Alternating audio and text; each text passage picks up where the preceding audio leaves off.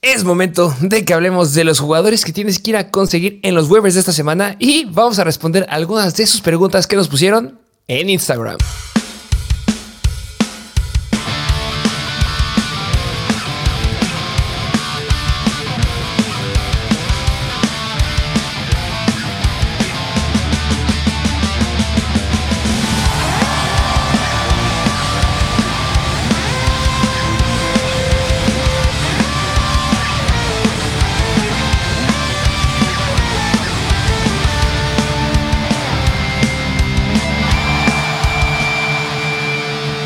Bienvenidos a un nuevo episodio de Mr. Fantasy Football. Ya entramos a la semana número 13 y como siempre este episodio es de waivers, pero también hoy quisimos hacerlo un poquito diferente y les preguntamos en Instagram, como lo mencionaste al inicio, sobre situaciones que les gustaría que habláramos y, aquí se las traemos. Justamente nos dejaron muchas preguntas, eh, ya lo iremos diciendo a lo largo del episodio, muchas cosas de qué hablar, este, muchas cosas muy, muy interesantes, pero nueva dinámica. Vamos a irla sacando las preguntas poco a poco y también ir metiendo un poquito de información y obviamente después en el episodio les traemos los waivers. Así es, y pues también noticias, es que sí, tú lo dijiste, hay un chorro de cosas de qué hablar, empezando con unas noticias que, bueno, a lo mejor no fueron de partidos, pero otras sí, y es que jugadores relevantes tales como Elijah Mitchell, Darnell Mooney, Damien Harris se pierden tiempo dejando el camino libre a otros jugadores que pueden estar por ahí.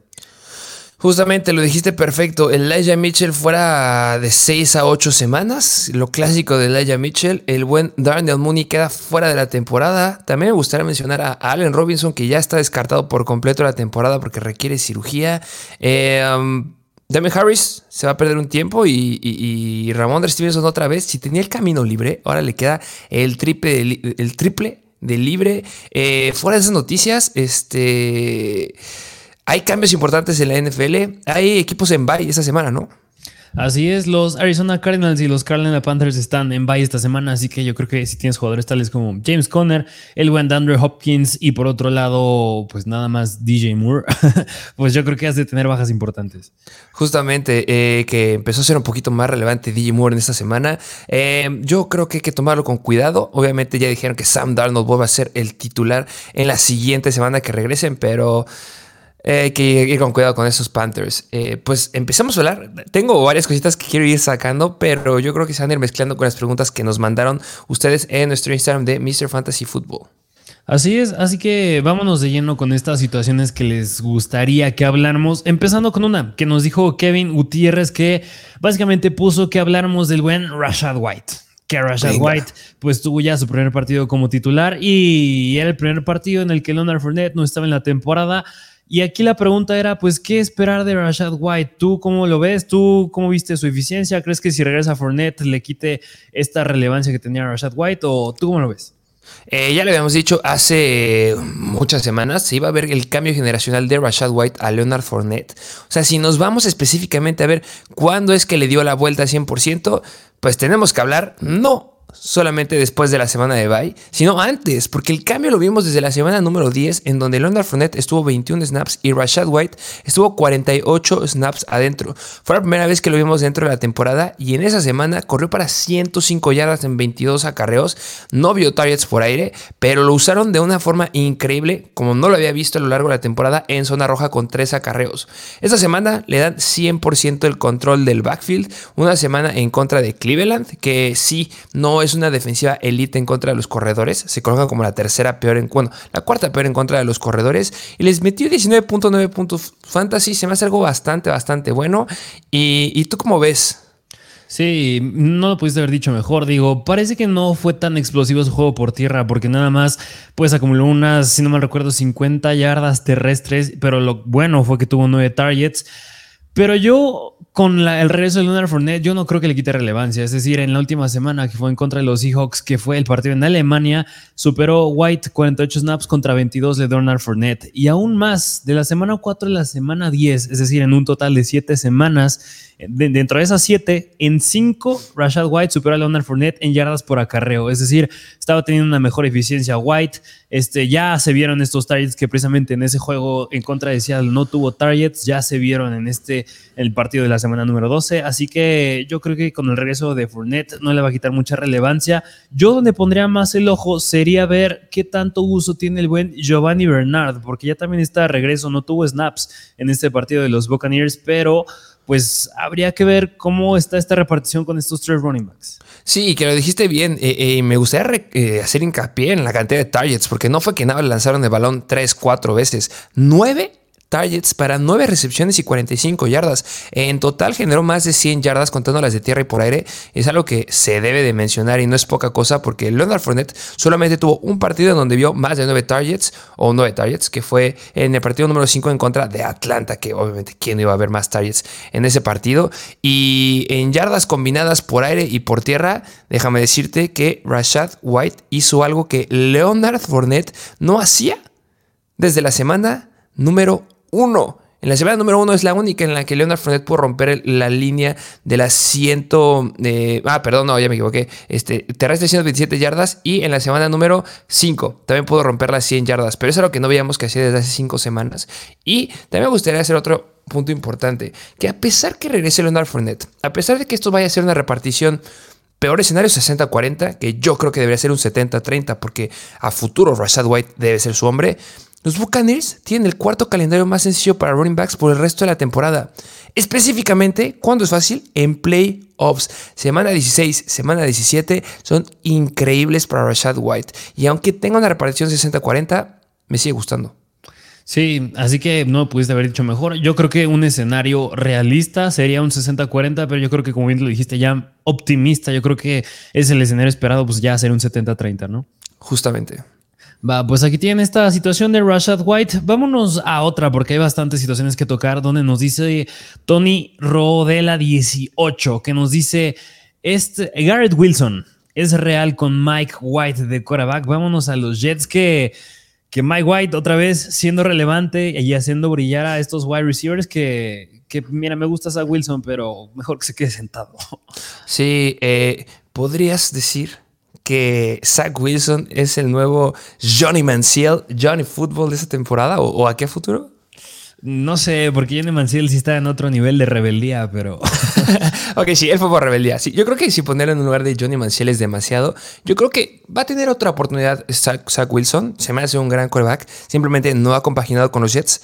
No sé si su segunda oportunidad vaya a ser con los Jets, que ahorita no deben de voltear nada más que con Mike White, obviamente.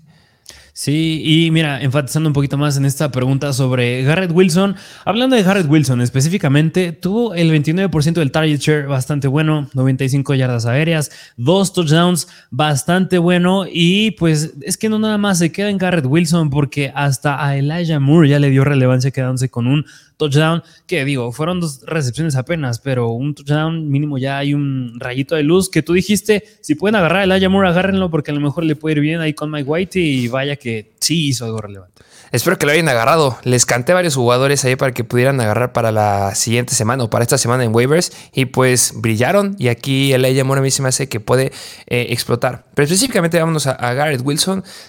¿Qué les digo? Es que sí, en cuatro partidos en los que no ha estado este Garrett Wilson con Elijah Moore, ha, promediado. No ha estado Garrett Wilson con este Zach Wilson. Este Garrett Wilson ha promediado cerca de 20 puntos fantasy por juego, en cuatro juegos. Y este no fue la excepción porque rompió la línea de los 26.4 26.4 eh, puntos fantasy en ligas PPR. Eh, ya lo dijiste, 8 targets, cerca de 100 yardas.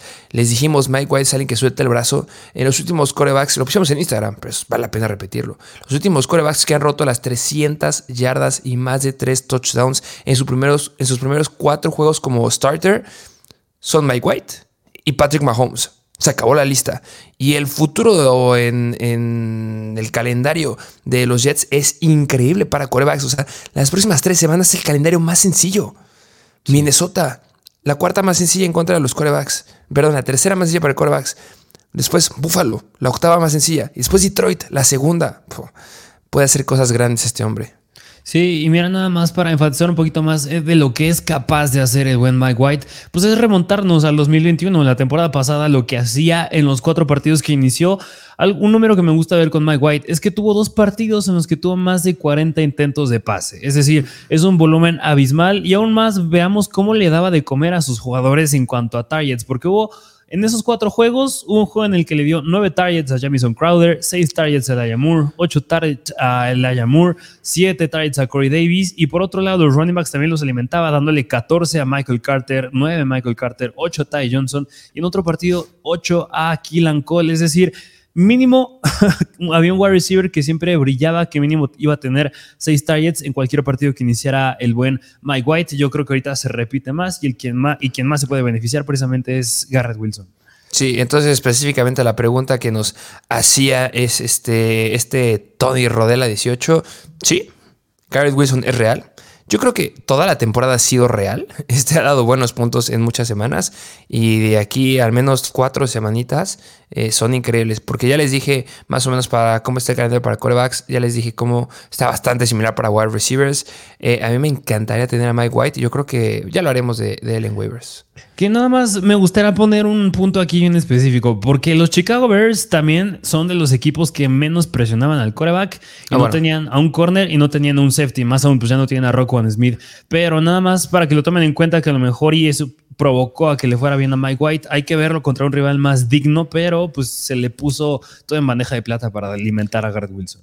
Sí, la cuestión es que el, el rival más digno que les queda es Buffalo que claro que es un rival señor digno, pero de ahí en fuera, Minnesota, Detroit, Jaguars, Seattle, son bastante, o sea, no, no presionan tampoco que digas, increíble la presión que le meten al quarterback. Entonces, o sea, si se enfrentara Denver, este, Cincinnati, eh, Tampa Bay, eh, Cowboys, ahí te digo, ni de chiste creo que lo repita. Pero también mencionar que en este partido en contra de Chicago estaba la lluvia. Y a pesar de eso, 315 yardas es bastante bueno. Sí, sí, precisamente, pero pues ahí tiene esta situación de Garrett Wilson. Vámonos a otra situación que tú cuál me pudieras mencionar.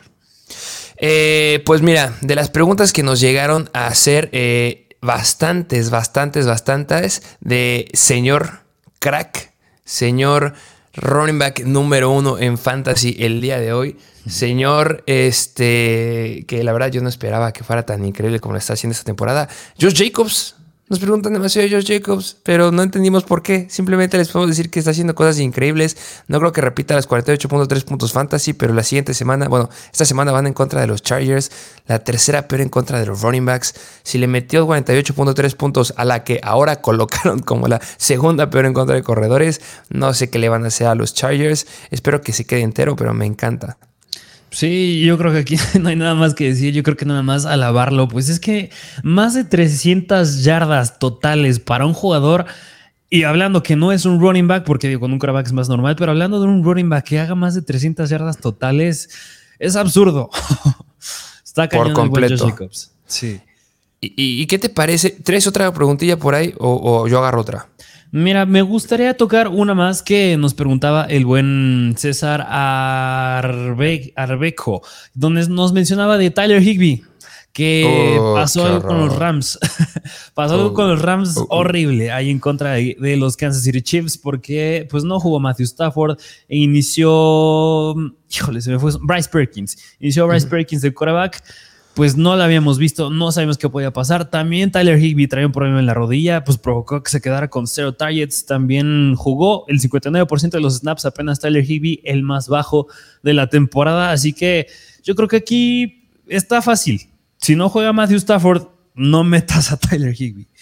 Sí, no, espectacular que lo haya dejado en cero targets. O sea, no hizo nada, estaba entero. Eh, bueno, ya, ya lo haremos después de, estos Rams, que yo creo que no hay ninguno iniciable. Este, hay, hay un jugador ahí que me, llama la atención. Bueno, a ti también que hablaremos de él en waivers, pero sí, decepcionante lo que hizo este Tyler Higby.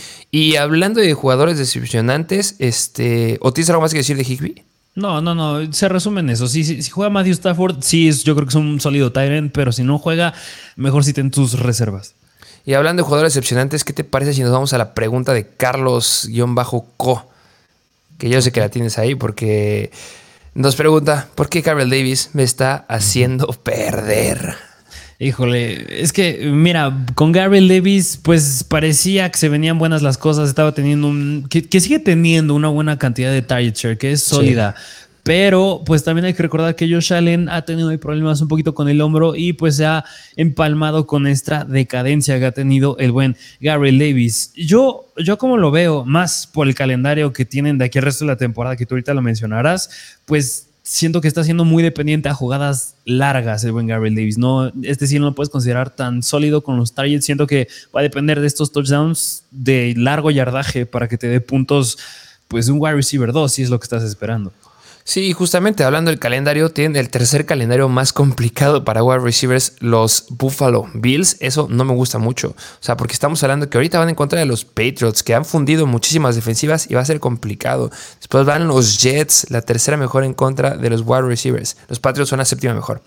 Luego Miami, media tabla, que es el escenario más sencillo en la semana 15. Semana 16 van en contra de Chicago la décima mejor defensiva en contra de los wide receivers y cierran eh, Fantasy en contra de Cincinnati, la cuarta mejor en contra de wide receivers.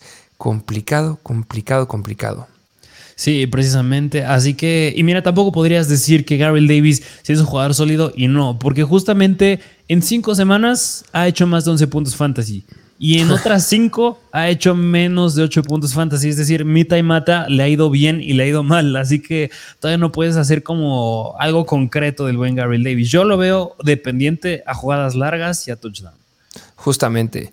Eh, me gustaría también aquí tomar este, una pregunta que hace Uriel Meneses Samperio. Eh, bueno, es una pregunta, pero pone lesiones y sus reemplazos. Yo creo que hablaremos ahí ahorita en waivers. Eh, hablaremos de lo que pasó con Travis Etienne un poco. Bueno, pues mencionar ahorita, este, tuvo una lesión en el partido.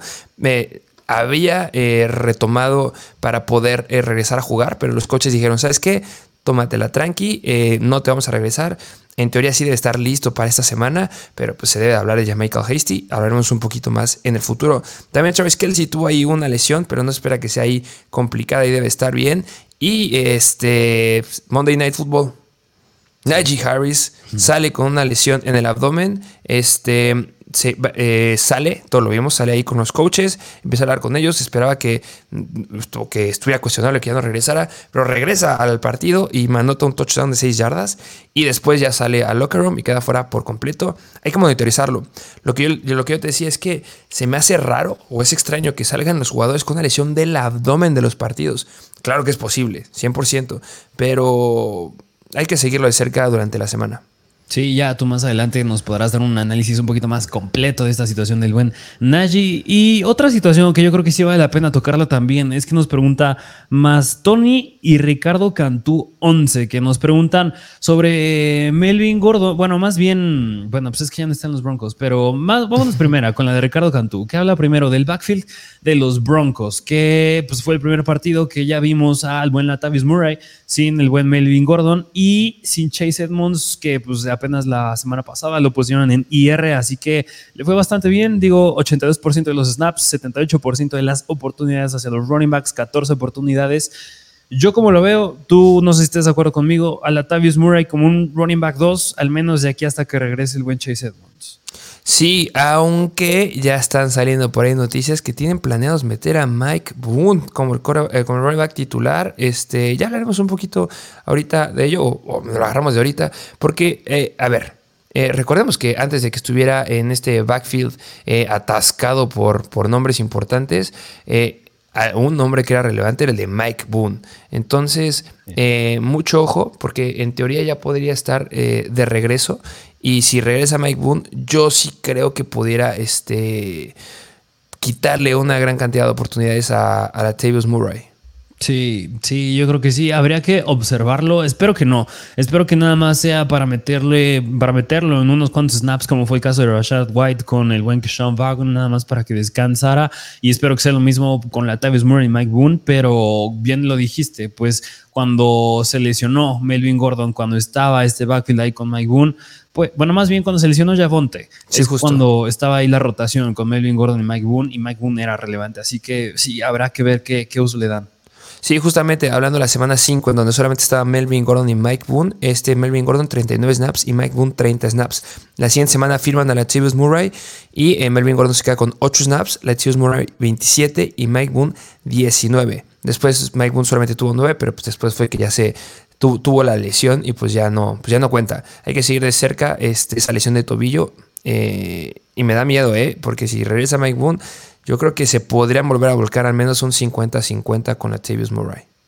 Sí, precisamente. Así que habrá que observarlo de cerca en estos siguientes partidos. Y, mira, ahora sí, me gustaría pasar a la siguiente que nos, nos decía Ro Villedas y ahora sí, Mastoni, que nos preguntan sobre Melvin Gordon y también ahí va la mano Isaiah Pacheco. Y este dilema lo llegamos a tener tú y yo también sobre qué pasa con Melvin Gordon y si valdría la pena agarrarlo o no con esta llegada a los Kansas City Chiefs. Eh, complicado. Em, llega el equipo de prácticas, ¿eh? ¿eh? todavía no llega a ser. obviamente llegará un punto en el que lo quieran subir al equipo titular. ¿Me hace sentido? Sí, sí me hace sentido, porque a final de cuentas no tienen a un running back con experiencia y que puedan usar con una mayor carga de trabajo, o al menos es lo que nos han demostrado con lo que le hicieron a Clyde Arcelor. Clyde Arcelor, eso nos dice que ya no va a regresar en la temporada. Eso es lo que me dice a mí. Eh, me extraña porque tienes un Ronald Jones ahí. Y es donde viene un punto que tú tienes bien fuerte, que es un backfield atascado con Ronald Jones, Rick McKinnon y Isaiah Pacheco. Eh, lo dijiste, bueno, ahorita lo, dirás, pero sí es complicado que llegue a ser relevante. Pero pues sí cabe la, bueno, vale la pena mencionar que los Chips ahorita eh, tienen el octavo calendario más sencillo para los corredores. Sí, sí, es que precisamente es eso, digo, apenas la semana pasada ya vimos un poquito de snaps por parte de Ronald Jones. Drake McKinnon, pues es el que se ha encontrado más sano a lo largo de la temporada y con más relevancia, teniendo 30% de los snaps en la semana 12.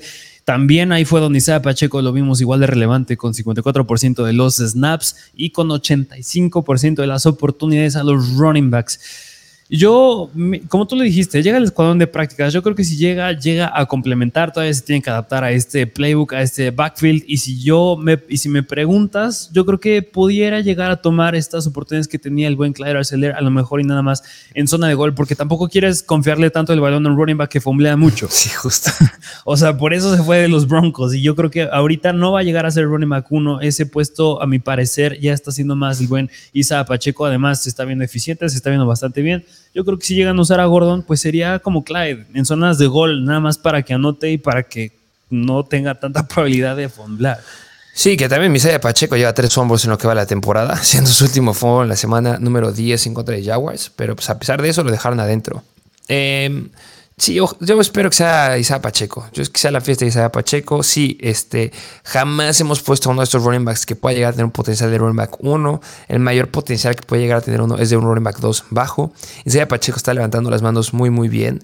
Estas dos semanas, camino a playoffs, este, que se llama 13 y 14, son relativamente complicadas para ellos, pero que, se, que tengan o que les digamos que tienen un calendario sencillo para los running backs el resto de la temporada es específicamente por la semana 15 y 16, porque van en contra de Houston y Seattle.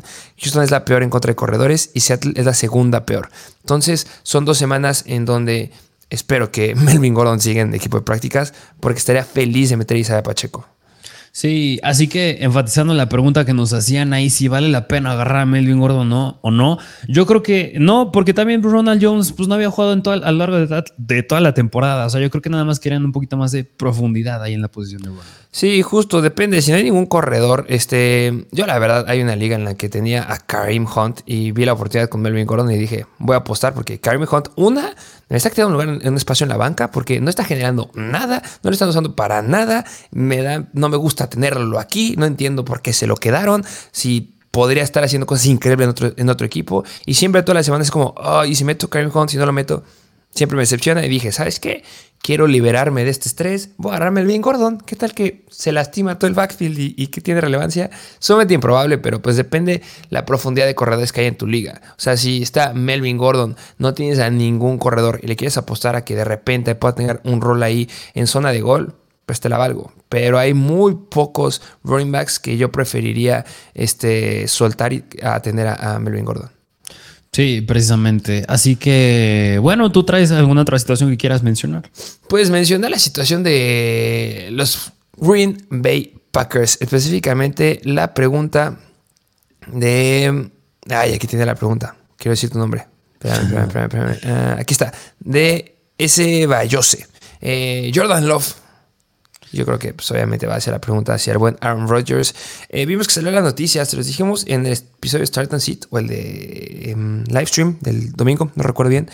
Eh, Aaron Rodgers, que viene jugando con una lesión en el pulgar desde la semana número 5. Y después tuvo una lesión en las costillas que empezaron a decir que podría ser que tuviera ahí una, un neumotórax, una perforación en un pulmón de una forma borda, este, decirlo, pero no, lo confirman por rayos X que no, que no hay ningún problema. Este, sí, salió en este partido en tercer cuarto y pues, perdieron en contra de los Eagles. Em, Jordan Love tuvo que terminar el partido. Este, yo la verdad, bueno, lo que decía Aaron Rodgers es, mientras matemáticamente podamos seguir colándonos a playoffs, yo voy a seguir jugando. Y matemáticamente, si no me fallan las cuentas, todavía podrían llegar a colarse, ¿no? Sí, sí, sí, sí, todavía tienen ahí un, buen chance. Digo, apenas llevan, bueno, cuatro ganados, ocho perdidos, pero digo, con base cómo siento los demás equipos, pues sí, todavía tienen un chance de entrar. Entonces, la verdad, yo espero que otra vez se rife Aaron Rodgers, que vaya a jugar esta semana. Obviamente, seguimos con las mismas expectativas de toda la vida. Eh, me encanta Christian Watson. Pero pues tiene semana de bye, la semana número 14. Yo creo que va a ser bien importante ahí para que se recupere. Y a partir de la semana 15, dependiendo de las noticias de la 14, ya veremos si vemos un poco más de Jordan Love. Que la verdad, este, sigue siendo matemáticamente posible que pueda pasar. Ah, deben apostar por Aaron Rodgers. No puedes sentar a Aaron Rodgers por Jordan Love. No es como Zach Wilson con Mike White. No es como la situación que ha pasado en los decepcionantes Houston Texans, que, que porquería de equipo fueron con todo respeto a los que le ven a Houston, qué porquería de equipo fueron esta semana. Eh, hubo otras situaciones de otros equipos. Aquí tienes que meter al MVP. No hay manera, a menos que te diga, ¿sabes qué? Aquí ya no, no lo van a sentar. Sí, precisamente. Así que pues monitoresen bien esta situación ahí con Jordan Love y Aaron Rodgers. Pero bien tú lo dijiste, es un jugador que sí me está gustando aquí en los Packers. Bueno, nos lleva gustando. Y se en Christian Watson porque una estadística que está bien cañona es que lleva seis touchdowns en los últimos tres partidos. O sea, está por mediando casi dos touchdowns por partido. Claro que desde que empezó a tener relevancia. Pero me gustó también que uno fue con Jordan Love. Así que independientemente de que sea el quarterback titular, si tienes a Christian Watson, se vio, bueno, fue bastante bueno que uno sí se lo quedara con Jordan Love. Sí, y, bastante ágil, ¿eh? Este, yo creo que ahí, si vieron el partido, se ve la agilidad y se ve que claramente es un running back, un, un wide receiver de, primera ronda y que se merece haberse ido ahí y que es ágil, cosa que no tenía ningún otro wide receiver. Entonces me sigue gustando mucho, mucho Christian Watson. Este, y bueno, no sé si tienes algo más que decir de, de alguna otra preguntilla que traigan por ahí. No, no, no. A ver, tú, ¿cuál otra traes? Eh, este, me, gustaría hablar, es que no recuerdo si lo traemos en waivers. Eh, tenemos al buen Jameson, sí, ya lo haremos de él. Me, va a aguantar lo que va a decir de Jameson Williams. Este, nos preguntaban a Mary Cooper con Christian Watson, con, con Deshaun Watson. Este, em, traigo los nombres bien revueltos, ¿eh? un poquitito, un poquito. Pero pues que esperar a Deshaun Watson ya regresa, ya lo dijiste al inicio de la, de la, la transmisión.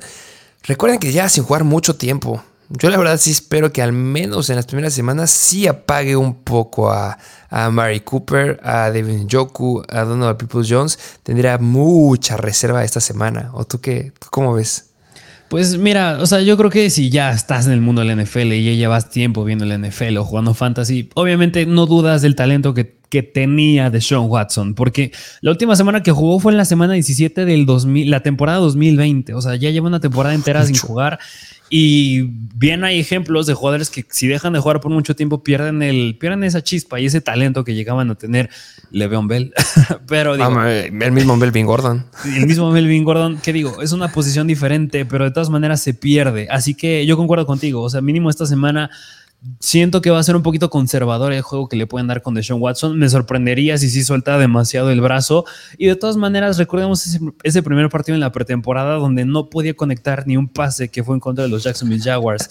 Así que habría que ver cómo le va. Mm, si mira, si regresa igual a como venía jugando en el 2020, que yo la verdad lo dudo mucho, pues le va a dar un muy buen volumen tanto a People Jones como a Mary Cooper como a Devin Njoku. Pero yo la verdad la veo bien complicada. Sí, y que, este, que también hablar de, esta defensiva eh, de Houston. Eh, son una porquería. ya, ya, ya, ya vimos que en la semana número 12, en contra de Miami, este. Es que eh, tú, tú, ves estadísticamente, son la tercera mejor en contra de los corebacks. Son de las mejores en contra de wide receivers. Pero no es porque sean buenas. Son pésimas. Pero cuando están, o sea, puede pasar. Ok, yo creo que es el mejor escenario para que regrese Sean Watson. Organizar las ideas. Tua Bailoa salió del partido. Porque ya no era necesario que jugara. Y eso es lo que va a estar pasando contra corebacks que se enfrenten a los Houston Texans. De verdad, no quieres que se enfrente tus jugadores titulares a los Houston Texans, específicamente los corebacks y los wide receivers. Porque entró Skylar Thompson, después tuvo 20 snaps y este tuvo que tuvo 52 snaps, porque de verdad son de papel estos Houston Texans. Entonces es un buen escenario para que regrese Deshaun Watson. No le van a poner ninguna resistencia. Si le va mal en contra de Houston, me daría mucho, mucho miedo. También recordemos algo que es bien importante, que, mencionamos al inicio de la temporada cuando teníamos esperanzas con la porquería que está haciendo Russell Wilson, que espero que ya cambien a Nathaniel Hackett y espero que ya empiecen a buscar otro coreback. Lo siento, pero es que es pésimo Russell Wilson. y este... Y, ya se me fue lo que. necesitaba sacar mi odio hacia. hacia, mi odio semanal hacia Russell Wilson. Mi odio semanal. Es que es malo. Es que había jugadores abiertos, jugadores abiertos. Y mi compadre Russell Wilson se quedaba con la bola y se movía y corría. Y es como lanza el maldito balón, están abiertos. Pero bueno, eh, otro tema. Eh, regresando a Deshaun Watson, si le va mal en contra de Houston, me daría mucho miedo porque de verdad vas contra una defensiva que es de papel que viene un punto importante, ya sé por qué me acordé de Russell Wilson, porque él empezó la temporada en contra de Seattle. Y hay una estadística, bueno, sí, algo que veíamos normalmente, que los corebacks cuando jugaban a sus equipos viejos, a los equipos en donde estaban, solían ser bastante, bastante malos. A diferencia de wide receivers y running backs que cuando jugaban contra sus ex equipos solían ser bastante explosivos. Me da miedo que se le destape la canica de Sean Watson en contra de Houston, que le gane el nervio y que no vaya a ser tan bueno que eso sería como que el único paréntesis que le pondría rescatable si es que le va mal. Pero yo me empezaré a enfocar específicamente en Deshaun Watson después de lo que haga esta semana. La verdad, yo hasta me aguantaría en la semana 14 en contra de Cincinnati, que son la cuarta mejor en contra de corebacks. Y si lo empiezo a iniciar, y si empiezo a iniciar algún jugador que sea confiable de los Cleveland Browns, a excepción de, Nick Chop, que él siempre será confiable, es en contra de Baltimore, semana 15. La verdad, haber aguantado en Deshaun Watson para empezarlo en estas últimas dos semanas se me hace algo que yo no haría. Y, menos después de ver lo que tenemos con corebacks que están disponibles todavía. Sí, pues sí, no lo pudiste haber dicho mejor, así que pues habrá que ver este juego en contra de sus ex equipos que son los Texans, pero digo, por otro lado, pues le daba buen volumen en aquellos momentos en Houston al buen ah, Will, a Will Fuller, a DeAndre Hopkins en su momento, pues que se, eran bastante relevantes siendo wide receivers deep threat y a Mary Cooper lo es, así que pues habrá que esperar el mejor escenario, pero pues por eso igual les decimos diciendo que valía la pena agarrar de waivers a Deshaun Watson, porque hay un escenario en el que sí puede llegar a explotar y vas a tener un quarterback que te puede hacer ganar tu liga de aquí a futuro, pero también hay un escenario en que no le puede ir bien, así que... ¿A quién preferirías iniciar? ¿A Deshaun Watson esta semana o a Mike White, que me encontré en Miami? No. Que es la quinta peor en contra de quarterbacks. A Mike White. ¿A quién preferirías empezar? Esa está interesante. Semana 14. Mike White va en contra de Buffalo. Ya les dije que la doceava mejor o de Sean Watson que va a encontrar Cincinnati, que es la cuarta mejor. Es que ya dependerá de lo que pase esta semana número 13. Yo creo que ya dependerá de ver cómo le va de Sean Watson. Pero ahorita, si me preguntas ya así, ¿cuál la iniciaría? Pues Mike White. Ok, sí, yo igual. Y bueno, ya hablaremos en el episodio de Start and Seat, este, específicamente de los wide receivers y de Mary Cooper. Y nada más para, yo creo que ya cerrar este, esta parte para ir con los waivers, que nos están poniendo que hagamos, este, por ejemplo, Start and Seats durante la semana. Y, es justo por eso que no podemos hacer Start and Seats duras durante la semana y tenemos que aventarlo lo más lejos que podamos para que les digamos qué jugadores sí están disponibles, quiénes no juegan. Les podemos dar un análisis más profundo de las defensivas, porque hay jugadores que están dudables. O sea, esta semana, eh, pues sí mencionar, Christian Kirk fue bastante malo, pero porque estaba con Marlon Humphrey y se los dijimos en el live stream. Hubo otros jugadores que fueron irrelevantes, como Juju Smith Schuster, este, obviamente, pues todo lo que ha pasado con los Rams. Este, por eso tenemos que esperarnos tanto para que, tanto para que les podamos dar esas noticias y les podamos recomendar jugadores como Say Jones, que fue el mejor wide receiver de esta, de esta semana. Ya hablaremos de él un poquito. Y también este, de, rankings y de fortalezas de calendario por el resto de la temporada de playoffs. Eh, es lo que se viene en los próximos episodios. Así que eso sí, sí vendrán. Sí, así es como dice tal Nicodom, este Martín Salex, Pato Pex, Sportskins 4x4. Pues esto que dijiste, que quieren el rankings por posición de para el resto de la temporada, semanas de playoffs, son los episodios que se vienen. Y aún más nos preguntan personas tales como Ismael Chino 31 de hablar de cómo nos va en nuestra liga de creadores. Lo vamos a tomar en cuenta, pero primero, pues queremos darles herramientas para que ganen sus ligas más que pues, hablar de nosotros, ¿no? Y a lo mejor le damos un espacio, unos cinco minutitos ahí para decirles cómo ven la semana, porque ya se puso interesante esa liga. Este, a lo mejor el miércoles le damos ahí. Eh, esperen ese episodio. Sí, sí, sí, porque si lo metemos ahorita se va a alargar demasiado este episodio y vámonos pues, a los waivers que también pues, es a lo que vinieron, ¿no? Vámonos de lleno a los waivers, que recordándoles qué equipos están en semana de bye son los Arizona Cardinals y los Carolina Panthers. Y empezando con los quarterbacks que, pues mira, si sigue estando disponible Sean Watson, yo creo que vayan por él, pero más que de Sean Watson, pues les tenemos streamers por esta semana. Sí, eh, muy, muy buenos streamers. Y ya hablamos de uno, ya dijimos de Mike White. Es, Mike White es un gran streamer para esta semana en contra de Minnesota, de, este, de, de los Vikings. Sí, sí, sí. Sí, de los Vikings ya dijimos que es la quinta peor en contra de los quarterbacks. Puede ser increíble. Me encanta Mike White. Yo creo que es de mis streamers favoritos esta semana. Ya profundizaremos con él un poco más. ¿Qué otros streamers hay? Otros streamers que hay para esta semana que pues, pueden estar disponibles es el buen Kenny Pickett de los Pittsburgh Steelers porque van en contra de los Atlanta Falcons y el buen Jared Goff de los Lions que van en contra de los Jacksonville Jaguars. Sí, que ya les dijimos que Kenny Pickett, yo, yo lo he agarrado en unas ligas en donde tengo problemas con quarterbacks. Eh, tiene un buen escenario, no solamente por esta semana, sino por eh, un par de semanas más. Entonces, pues vale la pena. Esta semana metió, este, eh, le fue pues bien en contra de los Colts pues les ganó. Sí, precisamente. Así que en contra de Atlanta, un rival más sencillo, pues le puede, puede te, puede dar puntos sólidos. Así es. Pero bueno, pues son poquitos streamers los que les traemos de corebacks.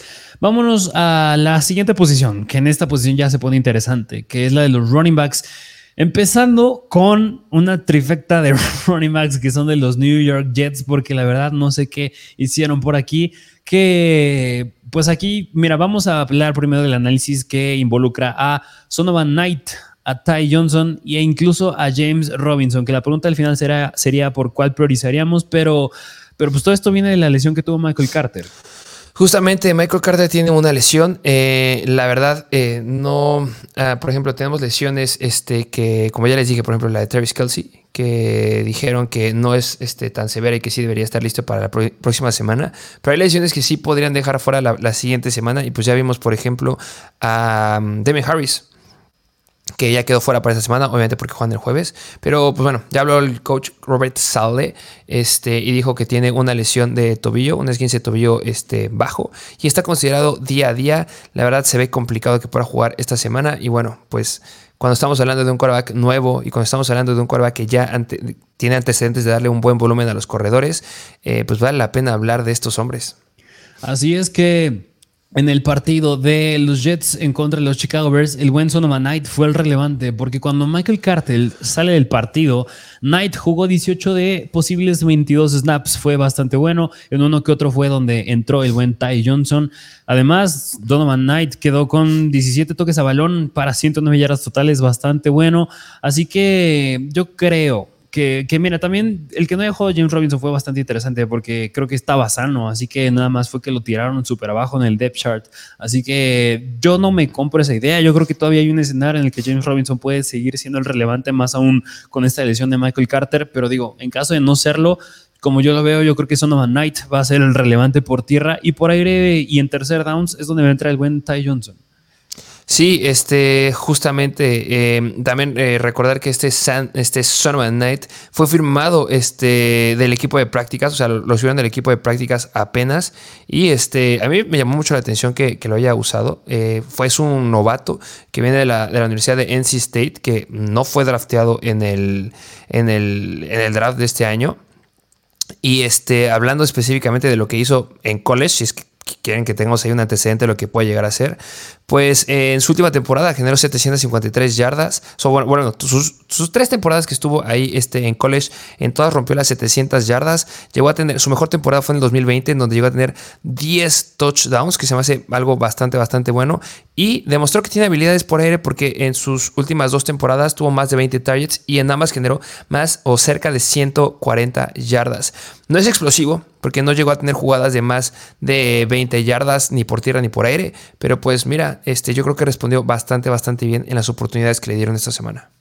Así es, así que, mira, yo creo que si me preguntas si yo priorizaría por alguno, yo creo que en primer lugar yo pongo a James Robinson y en segundo a Sonoman Knight y ya en tercero pondría a Ty Johnson. Pero tú, ¿por quién priorizas? Sí, eh, es que llama mucho la atención que hayan decidido meter a Sonoman Knight, o sea, después de lo que les, les, acabo de decir, yo me hubiera esperado que fuera mucho más de Ty Johnson, pero pues si le dieron esa oportunidad en un partido, o sea, y apenas después de haberlo subido, pues yo sí me quedaría con Sonovan Knight igual en segundo, porque a James Robinson lo jalaron por algo. Entonces sí, yo creo que James Robinson está disponible en el 40% de las ligas o 37%, y pues Sonovan Knight está disponible en todas. Entonces, pues si está disponible, pues vale la pena agarrarlo. Sí, así es. Así que vayan a buscar a estos running backs. Vámonos al siguiente, que este igual ya hemos repetido en varias ocasiones, que es de los Ángeles Rams, pero apenas este, pues fue la primera semana que vimos este backfield sin Darrell Henderson. Así que aquí les tenemos al buen Kyron Williams señorón Kyron Williams, que yo les llevo diciendo que lo agarran desde hace mucho, mucho, mucho tiempo. Esta ofensiva no tiene nada de potencial por aire, está viendo horrible, le está interceptando a cada rato a, a, su que ni quiero decir su nombre porque me cae tan mal, después del potencial que le veíamos a estos Rams. Mira, estos eh, Rams eh, le dieron 11 acarreos para 35 yardas por tierra a Karen Williams y 3 targets por tierra y 3 eh, por aire para 3 recepciones. Le ganó este en snaps a Cam Akers. Y esta semana van en contra de Seattle, que es la segunda peor en contra de corredores. La que sí van en contra de los Raiders, la quinta peor en contra de corredores. Después van en contra de los Packers, que son la séptima peor en contra de corredores. 16 tienen a Denver, que es complicada, pero después cierran la temporada en contra de los Chargers, la tercera peor en contra de corredores. Gran, gran calendario. Vale la pena apostar aquí y no, y no jalaron a Melvin Gordon, que se esperaba que pudiera llegar por aquí ese, ese pick, pero pues no. Son solamente Karen Williams y Cam Akers. Así es, así que la semana pasada nos hicieron la pregunta de quién iba a ser el relevante, les dijimos Karen Williams y dicho y hecho, porque incluso en snaps le llevó, le llevó a ganar de 38 contra 16 snaps solo de el buen K-Makers. Pero bueno, vámonos al siguiente running back que a lo mejor este no está tan disponible, pero en caso de que lo esté, yo creo que vale la pena. Es los Baltimore Ravens y es el buen Gus Edwards. Justamente se veía venir. Este, ¿Por qué es relevante? Porque regresó a ser el running back 1. Algo que ya hemos visto a lo largo de la temporada. Difícil que esté disponible, pero yo creo que vale la pena que le echen un ojo. Sí, precisamente mínimo yo creo que puede funcionar bastante bien y ser sólido, mínimo hasta que regrese J.K. Dobbins. Justamente que es que qué situación con esos corredores. Y, duele, ¿eh? duele, duele bastante porque tienen un gran calendario por el resto de la temporada estos este, Baltimore Ravens, los corredores, ¿no? Sí, sí, precisamente. Así que pues vayan a buscarlo en caso de que siga disponible, que yo la veo difícil, pero digo, en caso de que lo esté, vayan a buscar. Em, vámonos al siguiente running back que pues este igual es prioridad en waivers a la par con su complementario que es de los Pittsburgh Steelers y es el buen Benny Snell junto con el buen Jalen Warren. Justamente, se la segunda G. Harris, eh, la lesión del abdomen que ya les dijimos, se llega a perder esta semana. Pues, ¿qué les digo? Deben de ir a, apostar por el corredor que tenga aquí la carga de trabajo. Eh, más que nada porque ya tenemos, este, o más bien, ya no tenemos muchos corredores que puedan llegar a ser relevantes y que te puedan llegar a ayudar en caso que tengas una lesión. Y pues esta semana van en contra de los Atlanta Falcons, la onceava, peor en contra de los corredores. Puede llegar a ser cosas interesantes ahí el que sea titular. Obviamente le dieron más oportunidades a Benny Snell o, se esperaría que fuera este Ben ahorita, porque este Jalen Warren sigue eh, inactivo por la lesión del hamstring. Pero pues monitorizar, porque si está Jalen Warren disponible y si sí podría jugar y Najee Harris se la pierde, pues va a ser el running back Sí, es decir, 5.2 yardas por acarreo por parte de Ben Snell en contra de los Colts, bastante sólido y bastante bueno. Y mira, yo creo que al hablar de Ben Snell y Warren vale la pena mencionar por otro grupo de running backs que vale la pena ir en waivers ya porque se vienen de lleno los playoffs y es hablar de los handcuffs tales como tú llevas mencionando semanas atrás, tienen que ir por Alexander Mattison, el buen Joshua Kelly que es los Chargers, Matt Breda que está atrás del buen Saquon Barkley, este, el buen Tyrion Davis Price que con el Aya Mitchell es el handcuff detrás de Christian McCaffrey y el buen Jamaica Hasty e incluso Daryl Henderson que están atrás del buen Travis Etienne. Sí, justamente. Eh, me gustaría a mí eh, priorizar en. Obviamente, eh, el problema de Travis Etienne, que nos van a odiar si empezaron a Travis Etienne, pero pues no predecimos lesiones. Este, yo creo que ahí debe ser Michael Hasty. Aunque Derek Henderson podría valer la pena un, un stash. Pero Michael Hasty hizo las, cosas bastante, este, bastante bien este, con la esencia de, de Travis Etienne. Entonces, se espera que Travis Etienne juegue, no hay ningún problema. Pero en caso de que se vuelva a regrabar una lesión o que tenga algún problema, pues yo creo que el primero que van a apuntar esa llamada Hasty. Y este, pues en segundo lugar, lo llevo diciendo toda la vida, pero espero que, es, que sé que siempre digo que espero que no pase esa lesión con Alexander Mattison y que se lastime Dalvin Cook, pero es que Dalvin Cook siempre se lastima en todas las, temporadas. Es una regla de, fantasy. Entonces, eh, espero que siga entero, porque no quiero decepcionar a los que tienen a Dalvin Cook. Pero pues tengan ahí el respaldo, porque si duele que se te lastime un running back, si nos dolió que se lastimara Jamonte Williams, Bruce Hall, te va a doler el doble cuando se te rompa y estés en playoffs. Sí, e incluso yo con el otro que priorizaría por más, porque Christian McCaffrey pues, trae sus problemas en la rodilla, pues sí sería con Tyrion Davis Price, que sigue siendo novato, ya no está la Mitchell, y digo, si se la reagrava aún más Christian McCaffrey, va de running back uno Tyrion Davis Price. Y hay mucho volumen en esa ofensiva, y claro que tienes que tener al corredor ahí que sea el running back uno.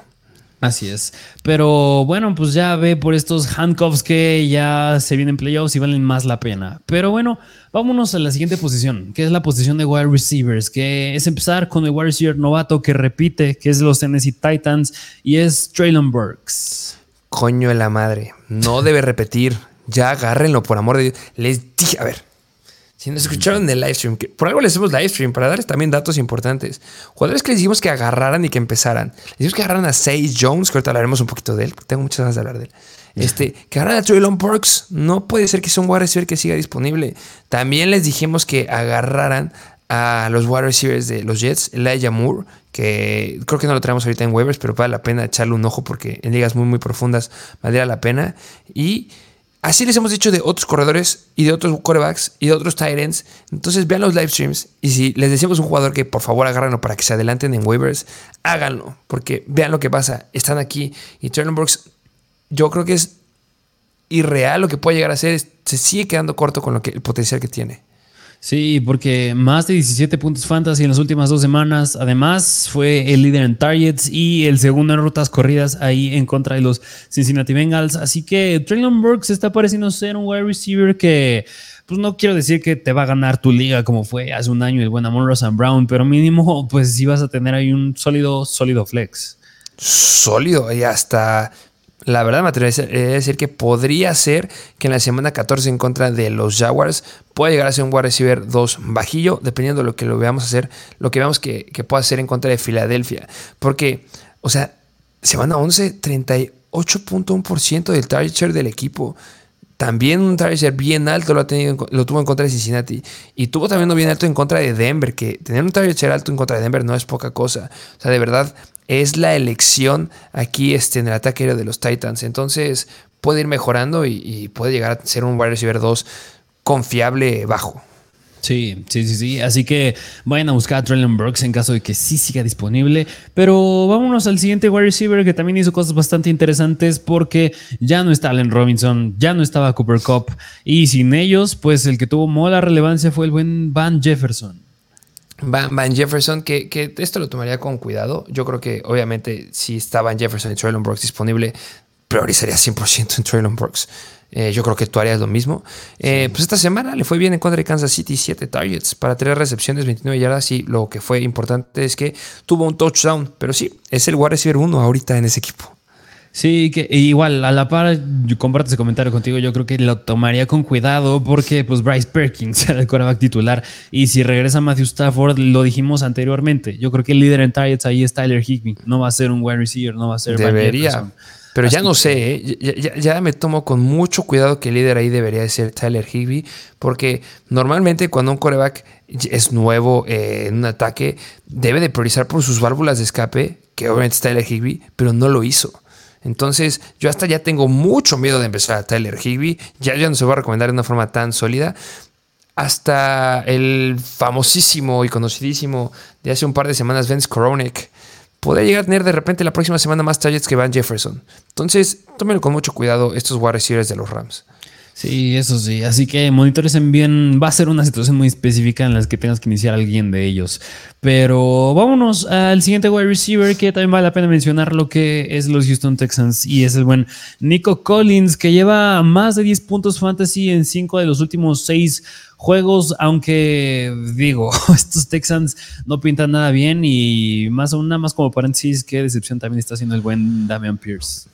Sí, ya lo dijimos, ya lo he repetido, tercera vez que lo digo, qué porquería los Houston Texans. A ver, es que entraban y, perdían y turnover, entraban y despejaban, entraban y los paraban. No hacían nada. Sí. No hay manera que, de, de verdad, lo siento, pero Damian Pierce no es confiable. Con esta ofensiva no es confiable. Kyle se vio muy, muy mal. Van en contra de Cleveland, en contra de Dallas, Kansas City, Titans, Jaguars. O sea, esas defensivas tienen algo fuerte. La mayoría llegan a ser muy fuertes en contra de la carrera. Me da mucho miedo también Pierce. Y también hay defensivas que son buenas en contra de los wide receivers. Ok, lo más sencillo que tienen es Kansas City y los Titans. Que Kansas City es la sexta peor en contra de wide receivers y Titans son la tercera peor en contra de wide receivers. No sé quién vaya a ser el coreback en ese entonces, pero si no regresan y, deciden ir por alguna razón de Dios con Kyle Allen, tengo mucho miedo. Sí, porque eh, mira, ya yéndonos ahorita al lado positivo, al lado donde puede haber esperanzas. Algo muy bueno es que si Kyle Allen se queda como coreback titular, que apenas fue su primer partido en esta temporada como titular, pues le dio mucho volumen a Nico Collins. Es decir, nueve targets no son poca cosa y te dio unos 10 puntitos fantasy, como acabamos de decir también. Así que si quieres agarrar a alguien que puede ser relevante en esta ofensa todavía pues sería el buen Nico Collins. Sí, alguien tiene que lanzarle, alguien tiene que hacer puntos y el jugador de preferencia ahorita no es Brandon Cooks, es Nico Collins y pues sí, vale la pena agarrarlo si es una liga muy profunda. Así es, pero bueno, vámonos al siguiente wide receiver que seguramente tú lo quieres mencionar, que es de los Detroit Lions y es el buen Jameson Williams el buen Jameson, Jameson Williams, que este, pues ya está listo para regresar. Eh, yo espero que esta semanita ya esté de regreso en la ofensiva de los, eh, de los Detroit Lions. Eh, hablar un poquito de lo que ha hecho Amon Ross Brown, que es no más que tener uno de los mejores target shares de la NFL, viene promediando un 33.9 del target share este, en lo que va de los partidos desde la semana número uno de verdad es increíble lo que está haciendo este Jameson Williams. Esta semana van en contra de los Jaguars, que son media tabla en contra de wide receivers. La semana 14, que yo creo que ahí es perfecta, o sí apuntaría a empezar a Jameson Williams, si es que ya le empiezan a soltar las, las cuerdas. Van en contra de los Vikings, que son bastante, bastante malos en contra de los wide receivers. Sí, eh, yo creo que le pega un poco a Monra Sam Brown, pero un poco. Yo creo que le llega a pegar mucho más a Calif Raymond de DHR que a Josh Reynolds. Eh, sí, estamos hablando de wide receivers novatos. Estamos hablando de Chris Olave, estamos hablando de Traylon Brooks, estamos hablando de Christian Watson, estamos hablando de George Pickens.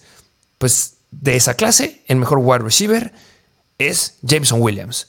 Entonces yo espero que pueda llegar a hacer cosas muy, muy importantes. Si lo aguantaste hasta este entonces, vas a estar feliz después de... No lo empezaré esta semana, pero ya les dije, en contra de los Vikings puede ser muy, muy bueno. Y también en la semana 15 en contra de los Jets, que son la tercera mejor defensiva en contra de los wide receivers, podría ser relevante, porque Sos Gardner podría estar enfocado con Amon Razan Brown, que Amon Razan Brown puede lidiar con ese problema sin, o sea, con las manos atadas a la espalda. Pero Jameson Williams va a ser válvula de escape. Entonces me gusta mucho lo que puede llegar a ser. Sí, así que ya tenemos dos pruebas de novatos que están repuntando. Jameson Williams, pues eso es otro, candidato a hacerlo, así que no te lo quieres perder si sigue estando disponible. Pero vámonos al siguiente wide receiver que igual vale la pena mencionarlo, que no está en ningún equipo, todavía es agente libre, pero pronto se podía venir que lo firmen y es el buen Odell Beckham.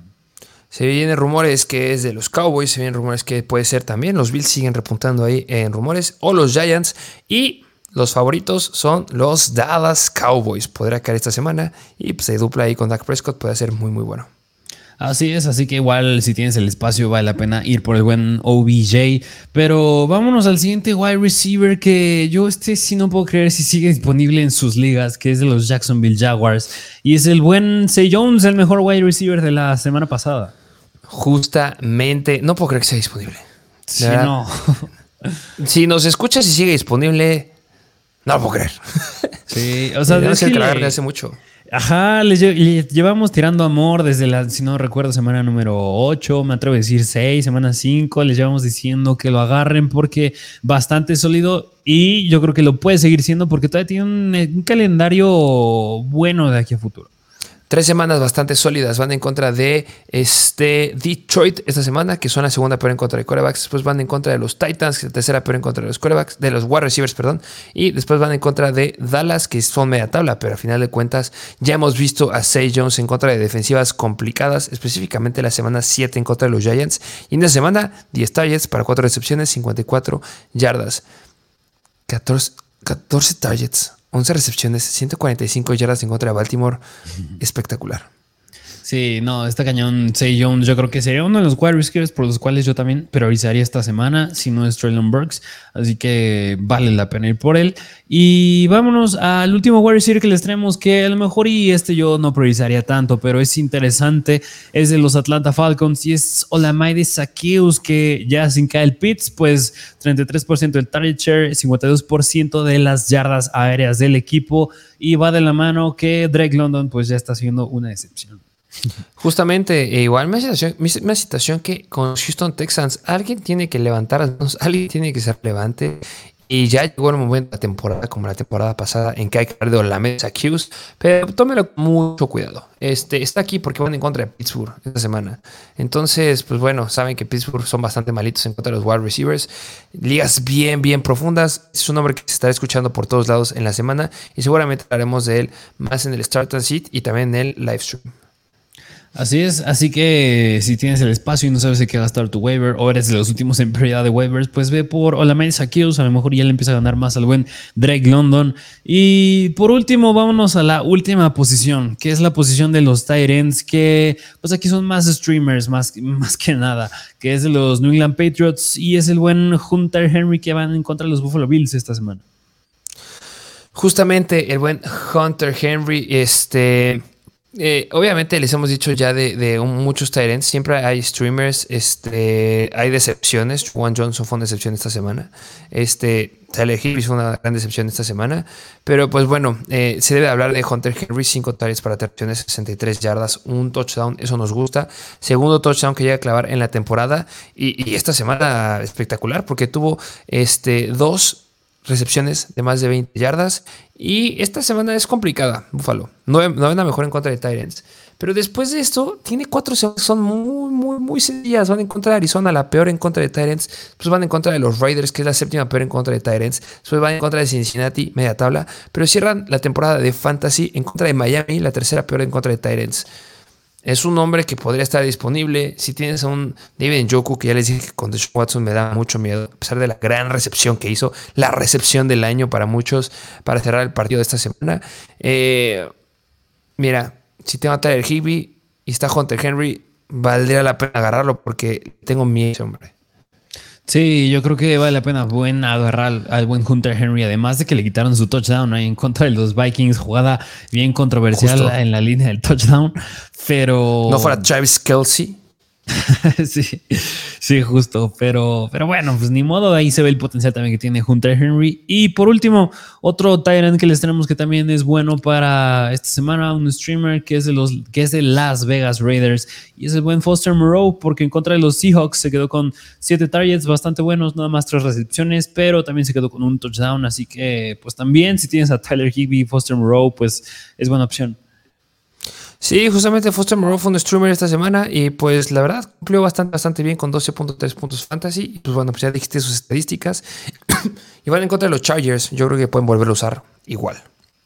Así es, así que bueno, pues básicamente aquí les traemos las reacciones de la semana número 12 y los waivers para esta semana número 13. Justamente, eh, recuerden que eh, pongan en los comentarios que quieren que, pues, sean los episodios. Ya, haremos, ya les tomaremos en cuenta lo que nos escribieron en Instagram esta semana. Eh, recordarles que está el contenido exclusivo. Si vas a cerrar ya tu temporada de fantasy o estás en playoffs, ahí va a estar la información que necesitas para que sigas ganando. Y pues bueno, está el link en la descripción.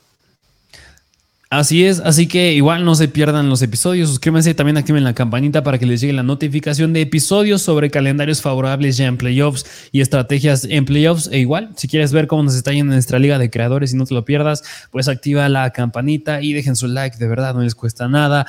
Síganos en Instagram también, arroba Mr. Donde hacemos estas encuestas para que les preguntamos sobre qué quieren que hablemos y en TikTok, arroba Mr. Pero bueno, pues sin más que decir, pues nos vemos a la próxima.